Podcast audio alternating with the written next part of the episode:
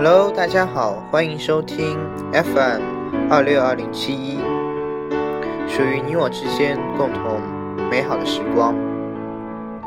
我是你们的主播三颗糖。说起小时候的那些电视剧呢，有一类型不得不提。这一类型的电视剧，总有一股神奇的魔力，它。可以让最顽皮的孩子也静静的守候在电视机旁。相信大家一定猜到了是什么类型的电视剧，不错，它就是孩子们的最爱——动画片。说起动画片，你会想到些什么呢？憨巴龟、变形金刚。红猫蓝兔，还有什么呢？以及早期的奇特大圣、小蝌蚪找妈妈、葫芦小金刚，相信层出不穷的动画片，一定有一部超级对你的胃口。好了，今天就由我来和大家分享一下我最爱的那部动画片。首先呢，卖一个小关子，大家可以。听一小段音乐，猜一下我最喜欢的那部动画片是什么？请欣赏。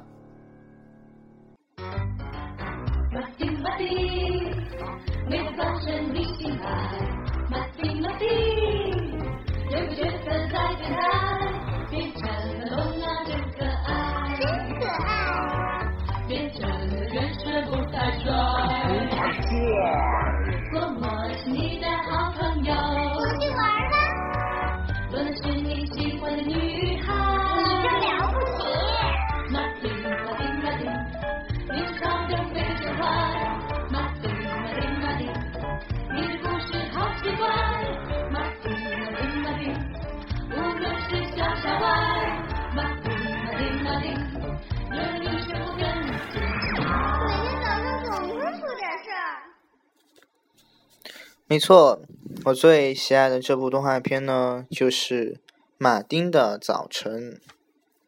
《马丁的早晨》是一部中法合拍片，于二零零四年二月十七日于中央电视台首映。是不是没有想到，这一部欧洲风情浓郁的动画片，还有着中方的努力？不过，正如《马丁的早晨》中国总导演张天晓所说，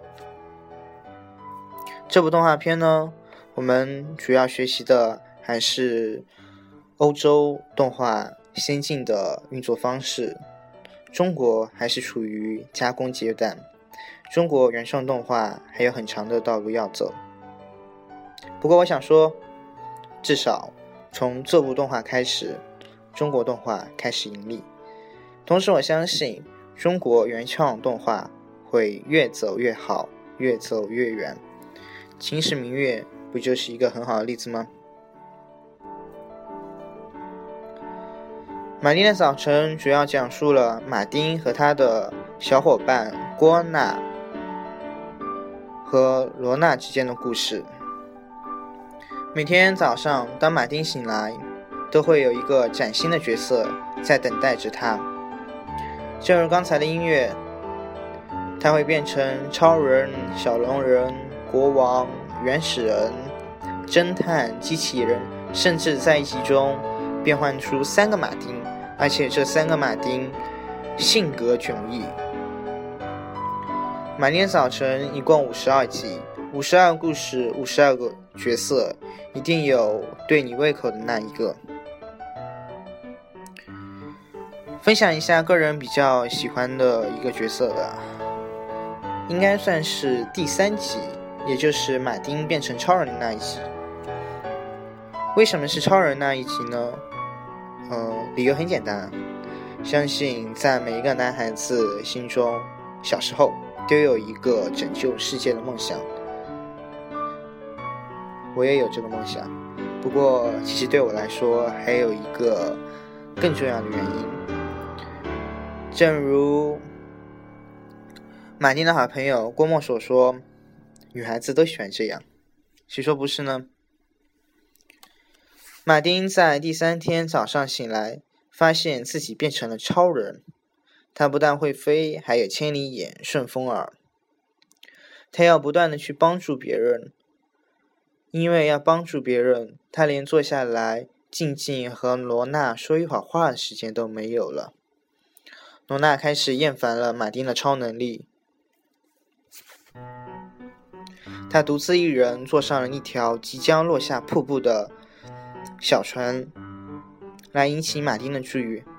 而偏偏就在这个时候，从电脑游戏光盘中跑出了一个怪物，四处寻找马丁，想和他一争高下。面对如此情况，马丁会如何做出选择呢？想进一步了解马丁的奇幻之旅的朋友们，可以重温一下这部动画片。